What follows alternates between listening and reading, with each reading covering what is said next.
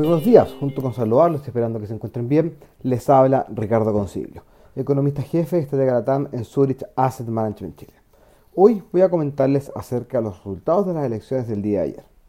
Con una participación cercana al 47%, las elecciones generales fueron en términos generales más positivas para el mercado comparada con los resultados de las elecciones de alcalde y constituyente. Tal como lo habían anticipado las encuestas, José Antonio Cast y Gabriel Boric se enfrentarán en la segunda vuelta presidencial el próximo 19 de diciembre. Kass habría obtenido el 27,91% de los votos, mientras que Boric el 25,83%.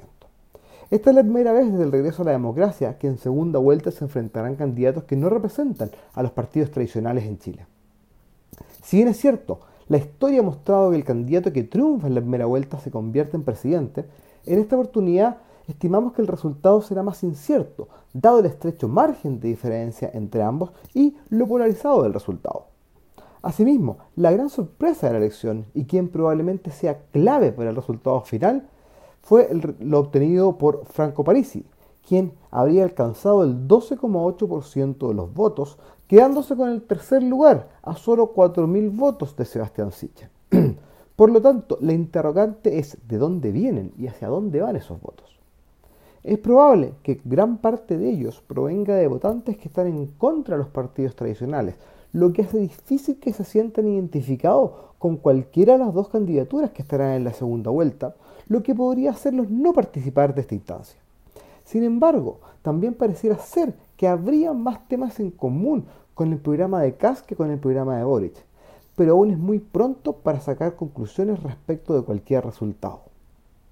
Por ahora, lo que deberíamos esperar es un movimiento más hacia el centro de ambos candidatos que resultaron vencedores en la primera vuelta, de manera de poder captar los votos necesarios para convertirse en el próximo presidente de Chile. En cuanto a las elecciones parlamentarias, el resultado fue mejor a lo esperado para la centro-derecha, la que superó significativamente la votación obtenida en las elecciones de constituyentes y de alcaldes, con lo que la centro-derecha tendrá un mayor control en el Congreso.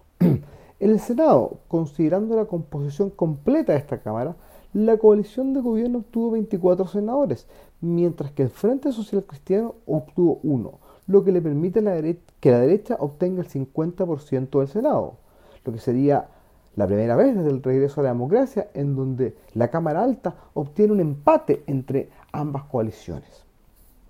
Por su parte, en la Cámara Baja, el resultado fue más mixto, dado que los partidos de derecha y izquierda aumentaron su participación, mientras que los de centro derecha y centro izquierda la disminuyeron. Así, la derecha y la centro derecha obtuvieron 68 diputados, cuatro menos que la composición actual de la Cámara. Sin embargo, el partido de la gente de Franco Parisi estaría obteniendo seis diputados, los que serán claves al momento de aprobar o rechazar distintos proyectos de ley.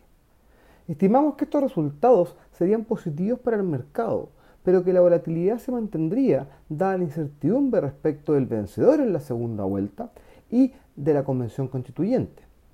Sin embargo, en nuestra opinión, el resultado de un Congreso más balanceado obligaría a llegar a acuerdos para aprobar las distintas leyes, así como también reduciría el riesgo de cambios estructurales más radicales, independiente de quién sea electo presidente.